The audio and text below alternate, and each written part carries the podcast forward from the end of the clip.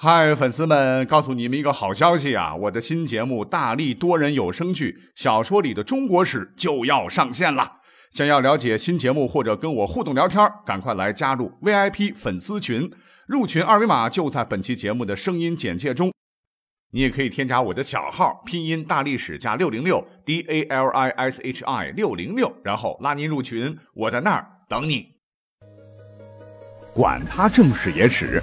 这里只有大历史，大力讲的历史正在播出，欢迎收听大历史。首先还是要欢迎大家来投票啊。那么今年喜马拉雅的这个活动的主题就是二零一八人气主播评选，我的主播我来定。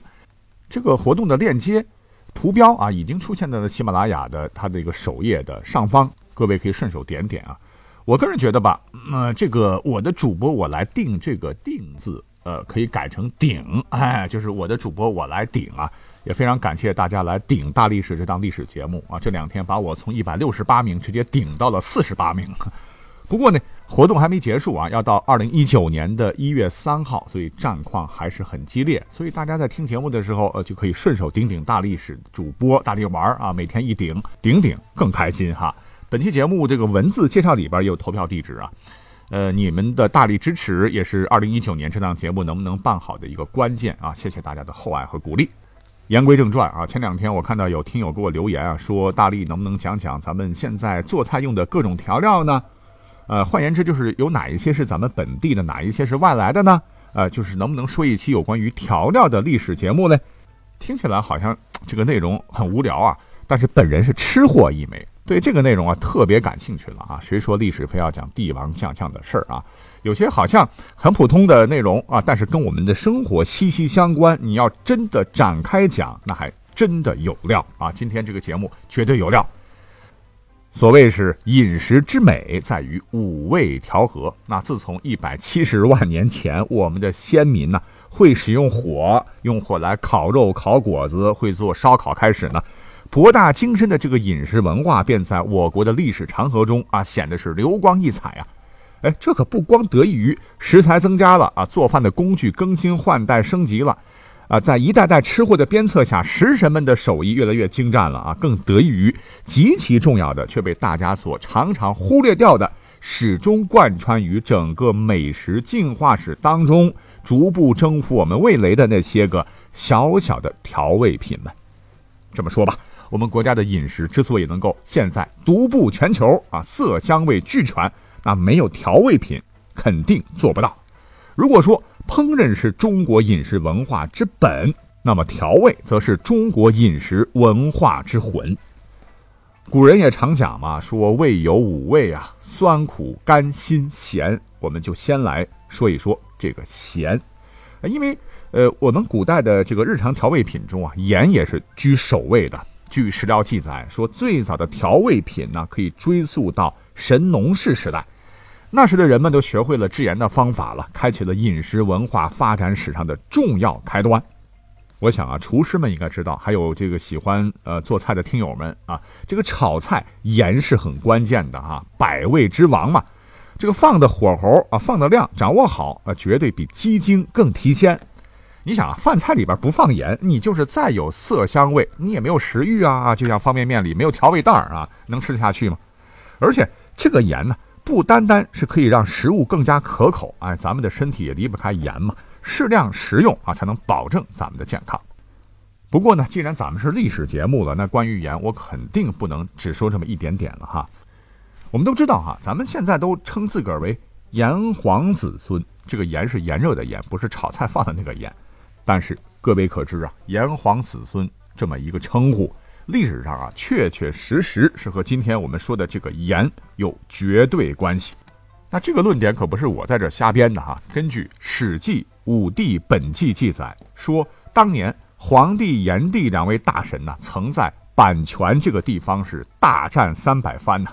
皇帝很厉害，竟然能够驱使猛兽作战呢，什么熊狼、虎豹之类的猛兽都心甘情愿的为其驱使，一路挺进，把炎帝打的是无法抵挡，节节败退。那历史上这个阪泉之战嘞，也是最早记载的华夏啊争夺中原霸权的斗争，以炎帝落败而告终啊。后来炎帝、黄帝一商量，哎，就说别打了吧，咱们还是整合到一块儿一块儿过吧。接下来呢，黄帝与炎帝，然后组成一个联盟，又通过逐鹿之战打败了当年东夷九黎族首领蚩尤。从此呢，中国大地上的大小部落走向了联合统一，形成了华夏民族，进而有了中国。我们现在的讲的这个华夏，就是从这里来的。讲到这儿哈，问题来了，那为什么当时的部落联盟？这日子过得好好的，就忽然拿起斧头、拿起棒子要互干呢？为什么要相互攻伐呢？为什么会爆发阪泉之战和逐鹿之战呢？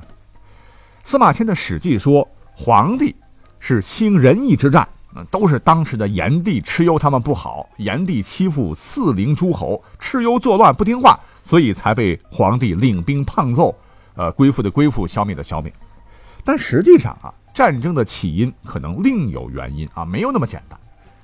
那很多史学家呢，现在给出了一个结论了，听起来好像很另类，就是说这两场影响咱们中国历史走向的征战，当时都是因炎而起，是炎的争夺战，呃，所谓是炎黄血战，是为食盐而起也呀。那各位不觉得奇怪吗？啊，现在超市里边这个盐一袋儿好像几块钱哈，买一袋的话能吃很长时间啊，至于当时引的部落联盟之间血战吗？要知道，所谓是物以稀为贵嘛。上古时期啊，这个盐的产量是很小很小啊，一丢丢就贵如黄金呐，那是珍贵的资源。所以各部落之间打来打去啊，你以为真的像《史记》说的那样，什么公平正义、仁义道德吗？啊，都不是，还不是为了争夺人口、土地、争夺矿产资源啊。而盐在当时那就是最重要的战略资源。那么在民国时期呢，有一位著名的史学家叫钱穆。他通过严谨的考证，就发现说，当年呢战争发生的这两个地方，一个是阪泉，阪泉之战嘛，就是今天的山西这个谢县盐池上源这个地方。要说起来，这个谢县好像有争议啊，这个当地的这个运城人读作亥，那我们就按照词书来的吧，哈，就读成谢好了。那炎黄部落不是跟蚩尤打过吗？在逐鹿，那逐鹿这个地方啊，其实跟阪泉这个地方其实很近很近啊。阪泉相近有蚩尤城、蚩尤村及卓泽，一名卓泽及卓鹿邑呀。那么，在经过考古发掘，说这个谢县盐池，哎，正是我国最早发现并利用的自然盐之一，简称谢池啊，又叫做河东盐池。这呢，跟钱老的这个观点是完全吻合。所以呢，钱穆先生得到的结论便是。这个谢县盐池当时就是中国古代中原各部族共同争夺的一个目标。那谁能当时占到这个盐池，不仅仅是夺得了宝贵的战略资源，还表示他有各部族共同领袖之资格，那是一种政治合法性的宣誓啊。故而正是出于当时对盐的争夺，才有了炎黄蚩尤之间的血战，导致了炎黄的合并。从此基础上，出现了我们如今的华夏民族。所以现在我们都说自己是炎黄子孙，我们是华夏民族，我们是中国人，那真的要感谢氯化钠呀。好，那关于盐类，古代嘛获利丰厚，所以国家有关盐制历代不一呀，制盐和销盐的这个方式有很多种，有民办、官办、民制、民销、民制、官销，还有民制、官卖、国家专卖等等。到这里就点到为止，就不多说了哈。那说完了盐呢，我们就再换另外一种口味啊，那就是酸。哎呀，各位吃货都知道哈，咱们中国各大菜系中的传统的调味品，除了盐呢，就是醋啊。据现代文字记载说，中国古代劳动人民呢是以酒作为发酵剂来发酵来酿制食醋的。东方醋呢是起于中国了。据文献记载，这个酿醋的历史呢至少也有三千多年以上吧。这个醋，中国古称叫做稀或者叫苦酒。那咱们再看看这个“酒”这个字啊，去除三点水，就是这个“酉”地支之一的这个“酉”，它是“酒”字最早的甲骨文啊。同时呢，也把这个醋称之为苦酒，也就同样说明了醋是起源于酒的。那在这里要感谢酒神杜康。呃，也就是说，古人真的很聪明，在吃吃吃的这个无数次实践当中啊，很早就有了呃酿造醋的成熟技术。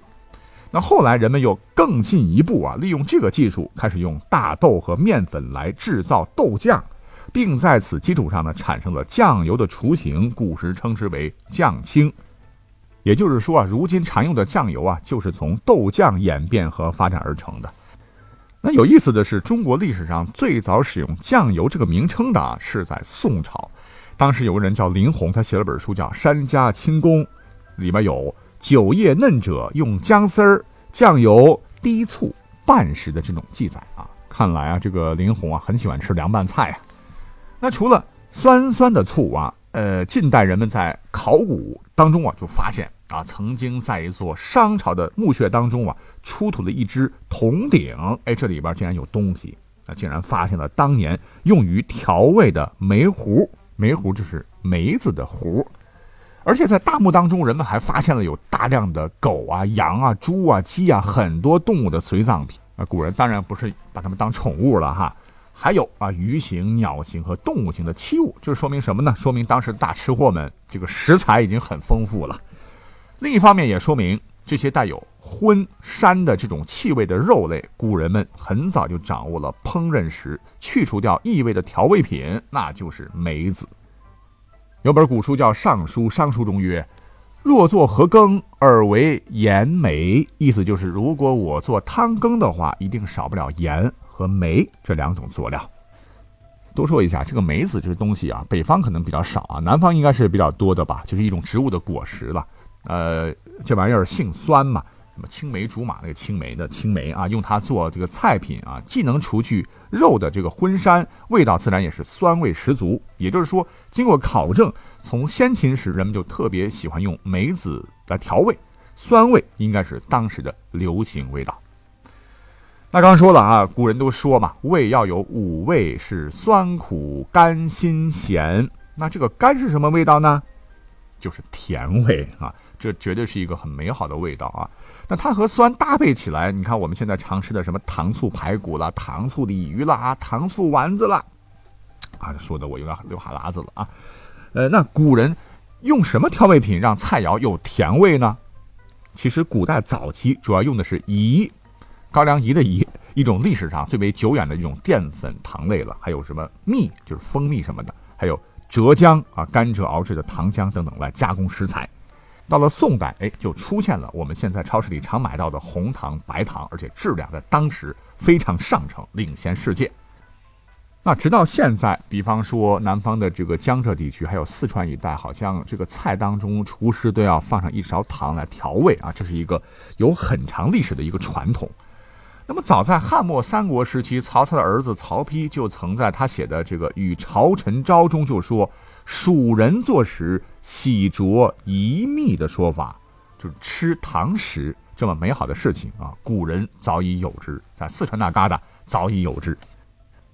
再来，咱们现在都不是说嘛，呃，我们国家有八大菜系嘛，什么川菜了、湘菜了、鲁菜了、京菜了等等。其实啊，最红火的，我觉得还是川菜，辣的很巴适啊。其实我个人觉得，川菜辣是辣，主要是麻辣麻辣麻排在前面，而湖南的这个湘菜，我认为才是最辣的，那可真的是干辣呀。那说到辣啊，很多人都会马上想到这个川菜、湘菜里面好像，呃，搁很多，就好像不花钱就拼命往里放的这个辣椒啊，啊，想当然的就觉得咱们国家啊，自古可能就是一个很能吃辣椒的地方。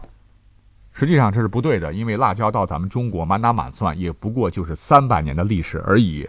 也就是说，辣椒它是个外来物种啊，咱们国家几千年来从来就没有过。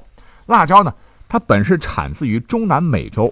据考古学家估计，早在公元前五千年前的玛雅人啊，他们就开始吃辣椒了。后来呢，就随着大航海时代吧，辣椒呢就是传遍全世界，在明代呢传入我国。但是当时呢，这个辣椒还不是用来调味的啊，甚至发展到现在，辣椒都是盘菜，跟现在很多人都喜欢流行养肉肉一样啊。当时辣椒是被当做了观赏性的植物，一盆据说还蛮贵的啊。那么到了后来，才逐渐被古代的吃货们开发成了调料。那说到这儿，你可能会问了：没有辣椒的话，那古代难道就不吃辣吗？哎，你想怎么可能呢？没辣椒还有别的东西可以替代嘛？哈。辣就是新的这种味道了，那这种味道对于人的这个口鼻刺激最直接，可以极大的诱发食欲啊！你像我只要有辣椒的话，可以多吃两个馒头。所以古人为了获得味蕾的这种刺激，早就从什么椒啊、桂啊、姜啊、葱啊、蒜啊、料啊、芥等啊这些食物当中来开发本土调味品啊，像这个料好像很少了。其中呢，花椒和生姜最有特色。尤其值得一提的是这个大蒜啊，现在咱们北方人吃面食还是饺子什么的，都喜欢把剥几瓣蒜放嘴里嘎巴嘎巴嚼啊。还有呢，就是经常用来烤羊肉串的这个孜然啊，做烧烤味道好极了啊。中原地区当时都是没有的，多亏了西汉有个人叫张骞从西域带回了蒜，还有香菜等这些胡味，才让古代的这个中国人最早品尝到了外来风味。再后来就是这个胡椒，啊，现在很便宜的了哈。古代那可都是高档品呐，尤其是唐朝、宋朝人都特别喜欢吃胡椒。所以如果将来有这个时光机穿越回去的话，回到唐宋，你想带什么过去呢？啊，这个金子银子都别拿，太重了哈，你就拿点胡椒过去，包你赚发。因为胡椒的价值当时赛过黄金。唐宋时啊，这家里边有胡椒，那也是地位和财富的一种象征啊，类似于现在保值的黄金啊，也可以当一般等价物啊。总之，调味品的发展离不开饮食，饮食的发展离不开调味品。我们今天说的好像是调料，其实说的是什么？说的是饮食文化，这也是中华文化不可缺少的重要部分。那希望大家听完本期节目呢，能有所收获啊！别忘了给大力丸投一票。感谢各位的收听，下期再见。